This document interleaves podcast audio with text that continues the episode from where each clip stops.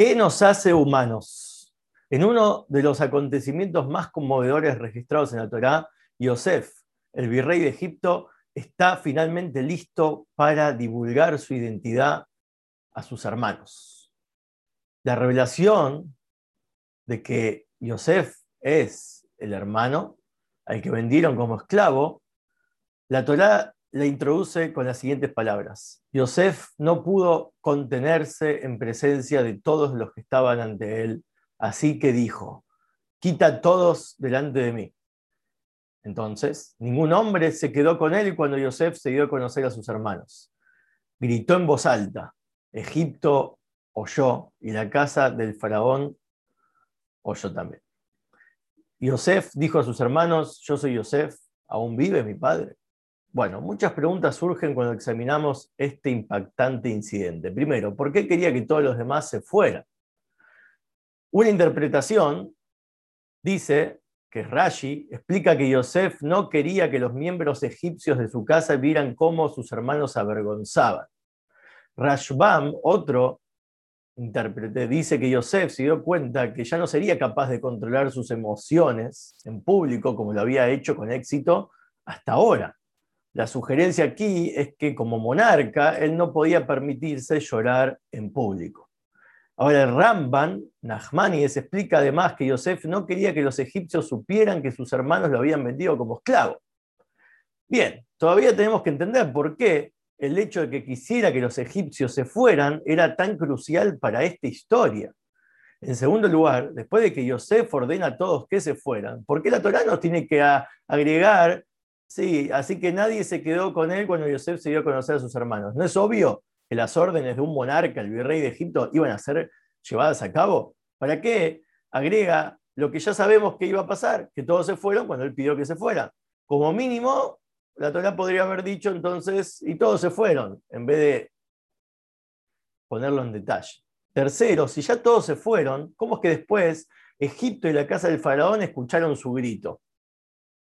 Y por último, ¿por qué la Torah repite el nombre de Yosef cuando dice, así que no quedó nadie con él cuando Yosef se dio a conocer a sus hermanos? ¿Por qué no utilizar directamente el pronombre él? Y es obvio, ningún hombre permaneció con él cuando se dio a conocer a sus hermanos. Ya lo sabemos de qué se trata de Yosef. ¿Por qué agregar su nombre? Ahora, cada historia de la Torah nos enseña una lección moral y cada detalle es importante. Entonces, ¿qué aprendemos de esta revelación de Yosef a sus hermanos en base a todas las preguntas que formulamos? Para eso hay que analizar el concepto de qué es un ser humano. Para la Torah, los seres humanos son mm, un reino de Medaber, el que comunica, oradores. A diferencia del reino animal, el reino vegetal y el reino mineral, los humanos son, para la Torah, son Medaber, comunicadores. Eso es lo que nos hace únicos en nuestro mundo. O sea, no nuestra inteligencia, sino nuestra capacidad de comunicación. Esto hace que salte una pregunta. Los animales, aves, plantas también se comunican. Obviamente, no con cuerdas vocales, pero se comunican por otros medios. ¿Por qué entonces describimos a los seres humanos como seres que son comunicadores? No basta con responder que nuestro nivel de comunicación es único porque es mucho más inteligente y sofisticado. Porque si ese fuese el caso, los humanos deberíamos haber sido llamados intelectuales o, ¿sí? o complejos, un ser inteligente. Al fin y al cabo, no es la comunicación lo que nos hace únicos, sino el aspecto inteligente de nuestra capacidad de comunicación. Sin embargo, la respuesta de por qué somos llamados comunicadores consiste en que hay dos métodos de comunicación humana. El primer modo de comunicar se produce cuando estamos en un entorno público, ya sea enseñando a otros, conversando socialmente o simplemente charlando con amigos. Cuando hay un público presente, eso nos inhibe a pensar qué es lo que los demás esperan de nosotros cuando hablamos. ¿Qué impacto tendrán nuestras palabras en los demás? Cuando uno habla, consciente o inconscientemente delante de los demás, adapta sus palabras para complacer a su público. O como mínimo, nadie que esté al alcance de su oído debería sentirse ofendido por sus palabras ¿sí? o por los comentarios que uno hace. En efecto, cuando se trata de eh, comunicarse en foros públicos, los foros públicos inhiben nuestra capacidad de llevar nuestra alma y revelar nuestro verdadero ser interior. Porque este modo de hablar en público tiene una utilidad. No se trata de realmente decir lo que uno siente en el corazón, en los fondos de su ser. Se trata de utilizarlo como algo que me beneficia. ¿En qué sentido? Que puede ser el beneficio de los elogios que recibimos de los oyentes, o algún favor concreto, o simplemente el placer de estar en un entorno social y comunicarnos, pasarla bien. Pero eso no revela la verdadera esencia de nuestro ser. Este modo de comunicación no es cualitativamente hablando muy diferente a las habilidades comunicativas de otras especies. Ellas también se comunican con fines utilitarios para conseguir comida, proteger a su especie o para defenderse. Evidentemente el contenido del discurso humano es con frecuencia más profundo y más interesante que el de otras especies, pero fundamentalmente desde este modo de hablar no es muy diferente. Este no es el modo de hablar que nos distingue de otras criaturas. El modo de hablar que nos distingue de otras criaturas es la forma que tenemos de revelar nuestro ser interior, cuando revelamos nuestra alma. No es hablar en sí lo que nos hace humanos, es la expresión, la capacidad de poder expresarnos de forma genuina y sin reservas. Y para eso está la plegaria. La plegaria a veces también es comparada al nefesh, al alma. ¿Cómo sabemos? Porque Hannah Hannah en el Tanaj, es cuando estaba rezando para tener un hijo con todo su corazón, dice, derramé mi nefesh ante Hashem, ante Dios, derramé mi alma. Ella estaba desinhibida totalmente en su plegaria. Ahí vemos que plegaria es igual a revelar tu alma. Es la forma ideal y no adulterada. Expresa los sentimientos y aspiraciones más íntimos que emanan de las profundidades del alma humana. De hecho, hay una discusión talmúdica en Babakama 3b que analizan la palabra Mabé, un cierto, una palabra que implica un, cierto daño, y discuten algunos que opinan así, otros así, pero hay una opinión que dice que Mabé significa un ser humano. Para probar la afirmación, citan a Yeshayahu, el profeta en 21.12, que habla de alguien que está suplicando a Dios por la redención. Dice el centinela, llega la mañana y también la noche. Si Tibayún, si suplicas, suplica. La palabra para suplicar en este versículo está relacionada etimológicamente con la palabra mabé, que es tibayún, ¿sí? Eh, viene de mabé. Entonces, asociamos humano, para el que opinó que en el Talmud era, la palabra esta significa humano, y tibayún, que es rezar por la redención. Según nuestros sabios, un ser humano es un orador, orador es suplicante, el que reza es el que suplica y más concretamente el que reza por la redención, porque uno puede rezar también por una cuestión útil, porque le conviene, porque se beneficia del rezo. Pero acá estamos hablando de la máxima expresión de un ser humano, cuando reza por la redención.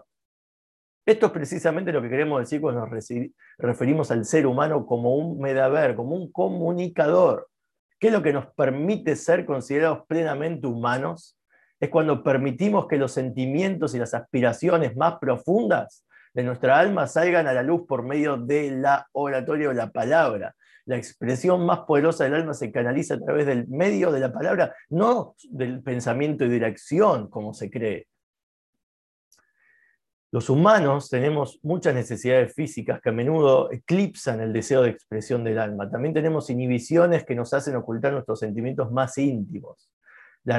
¿sí? Esto de poder desahogar nuestras verdaderas emociones a través de la palabra es mayor cuando estamos solos. Porque cuando estamos con otros, uno se inhibe, como explicamos antes. Por eso es la razón por la cual muchos místicos preferían rezar en reclusión, porque les ayudaba a entrar en contacto con su verdadera esencia, poder decir realmente lo que uno siente y no verse inhibido por ningún tipo de entorno. Esto también explica por qué el Talmud dice que una persona sin hogar carece de un aspecto fundamental de, ser humano. Es como que un humano no es humano hasta que tenga una casa. Esto no pretende avergonzar a los pobres que no tienen medios para comprarse una casa, sino que lo que significa más profundamente es que el Talmud nos invita a apreciar lo que una casa hace por el ser humano. Porque un ser humano, para que sea medaver, comunicador en el sentido más amplio del significado, uno debe ser capaz de desprenderse todas sus inhibiciones y ser libre de expresar sus sentimientos. Entonces, en su casa uno está totalmente desinhibido. Si vos querés conocer a una persona en su esencia, anda a su casa. Cuando está solo en su casa, él es como es. No tiene a nadie a quien responder. Entonces ahí él se expresa tal cual es. De lo contrario, el alma está en una prisión virtual.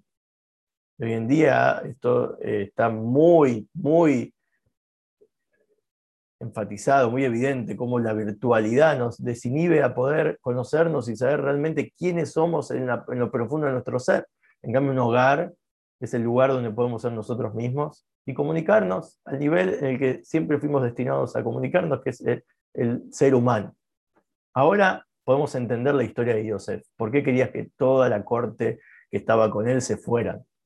Yosef estaba a punto de comunicar sus sentimientos más profundos de conexión con sus hermanos y de reconectarse también con su padre después de tantos años que no lo vi.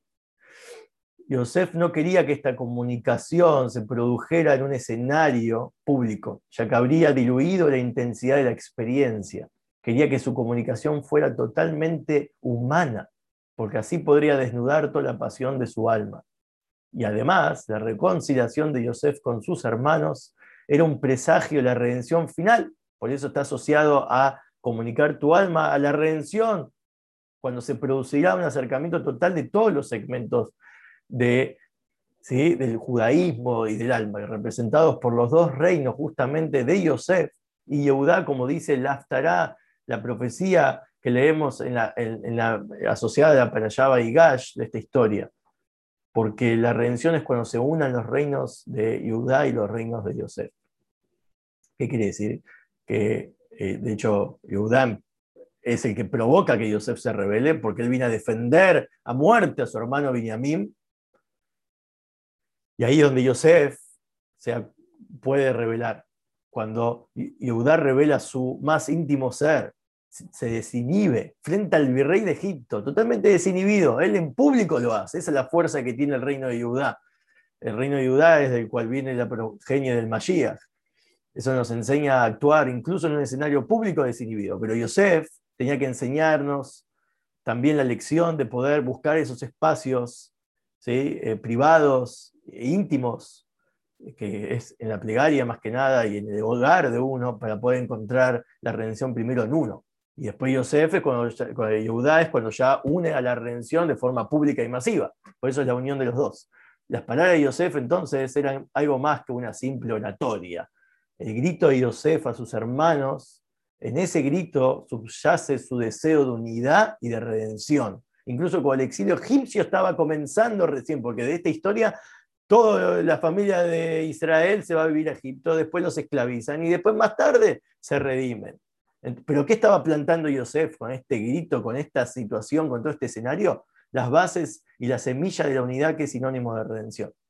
Ahora podemos entender por qué pedir a los egipcios que se vayan era tan crucial para esta narrativa, porque representaban ellos las fuerzas del exilio. Egipto, no nos olvidemos que Mitzrayim, Meitzarim, la estrechez, la limitación. Él no quería que su expresión de amor y solidaridad con sus hermanos, que es la redención de ese momento, se viera empañada en modo alguno ¿sí? y, e inhibida por la presencia del exilio. Esto también nos dice por qué la Torá añade, así no quedó nadie con él cuando Yosef se dio a conocer a sus hermanos. ¿Por qué nos tiene que aclarar eso que es obvio? No quedó nadie, porque no quedó nada de ese exilio que lo inhibió. No es que no había nadie, es que no lo inhibió el entorno. Y falta responder las otras dos. ¿No era evidente que una vez que él les ordenó, se fueron? ¿Y por qué repite el nombre de Yosef? al reflexionar más profundamente nos damos cuenta que esto fue para subrayar que la salida de los egipcios no fue solo un cambio de ubicación, se fueron de una habitación a otra, representó un cambio total de lo que predominaba en ese, en ese entorno. Sacaron a la presencia intrusa e inhibidora que el alma tenía para redimirse, y con su arrebato y su grito, Yosef se dio a conocer a sí mismo, su esencia y su núcleo a sus hermanos por fin pudo decirles quién era él. No podía decírselo hasta ahora, no tenía con quién hablar de sí mismo, estando él, ¿sí? él tenía que cumplir una función y el rol de virrey, y ¿sí? es todo una, una máscara Una máscara que le impedía revelar quién era. Ahora por fin puedo hablarle sin límites. Y de hecho profetizar la redención. Por eso ahí responde, ahí responde el hecho de que sea Yosef, que se repita el nombre de Yosef, porque ahí se puede expresar como Yosef y no como el rey de Egipto.